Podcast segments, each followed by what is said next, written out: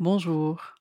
J'ai envie de partager avec vous aujourd'hui un extrait de l'ouvrage d'Isabelle Michalet, Faire face à l'Anthropocène, les voies du droit, qui est paru aux éditions 205 dans la collection À partir de l'Anthropocène en 2023. Le droit français n'est pas très original sur le sujet de la qualification juridique de la nature, de la biodiversité, des écosystèmes, des espèces animales et végétales, des spécimens animaux et végétaux. Quelle que soit l'entité désignée, il s'agit toujours de choses, voire de biens, soumis au droit de propriété ou appropriables d'une manière ou d'une autre. Dans une autre configuration juridique, plusieurs textes reconnaissent à la nature un certain nombre de droits, sans pour autant la qualifier explicitement de personne.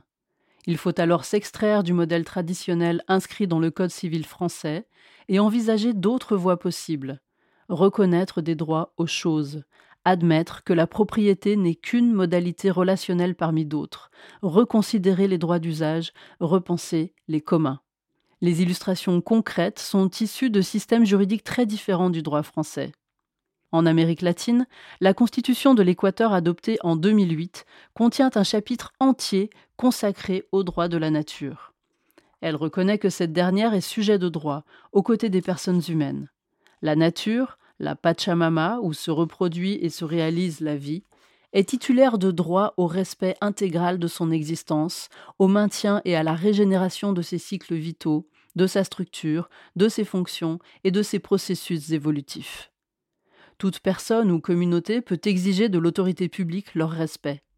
Elle a en outre un droit à la restauration, indépendant de l'obligation de réparer les dommages causés aux êtres humains qui dépendent des systèmes naturels atteints. Les personnes et communautés ont quant à elles un droit à bénéficier du milieu naturel et des richesses naturelles qui leur permettent le bien vivre, buen vivir. Bien que les droits de la nature soient inscrits avec les autres droits reconnus par la Constitution de l'Équateur, elle n'est pas explicitement qualifiée de personne. Cette reconnaissance s'inscrit en effet dans une démarche politique plus vaste, la consécration du buen vivir ou sumac définie comme une nouvelle forme de coexistence citoyenne en diversité et harmonie avec la nature, qui trouve ses origines dans les cultures autochtones. En Bolivie, une loi de 2010 procède de manière similaire, en reconnaissant des droits au bénéfice de la terre-mère, Madre Tierra. Les droits à la vie, droit au maintien de l'intégrité des systèmes de vie et des processus naturels, à la diversité de la vie, à l'eau, préservation de la fonctionnalité des cycles de l'eau, à l'air pur, préservation de la qualité et composition de l'air pour la durabilité des systèmes de vie, à l'équilibre, à la restauration et de vivre libre de toute contamination.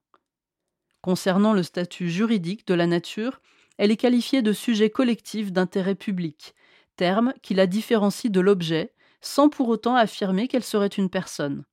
Ces droits de la Madre Tierra sont exercés par tous les Boliviens, car ils font partie de la communauté d'êtres qui la composent. Dans ces deux pays, la reconnaissance de droit à la nature est ancrée dans des cultures amérindiennes ayant existé avant la colonisation européenne et doit être lue comme la consécration politique du combat mené par ces populations pour être reconnues comme membres à part entière de leur nation. Ces évolutions sont à relier au nouveau constitutionnalisme latino-américain, courant politique et juridique en rupture avec les systèmes autoritaires antérieurs et se caractérisant par l'inclusion des groupes sociaux minoritaires et la reconnaissance de droits collectifs. Ces textes lient un commun naturel à des communautés humaines selon des modalités qui s'émancipent des modèles jusqu'alors dominants. Une inspiration commune guide leur élaboration, plus puissante que la seule question de savoir si la nature est une chose ou une personne.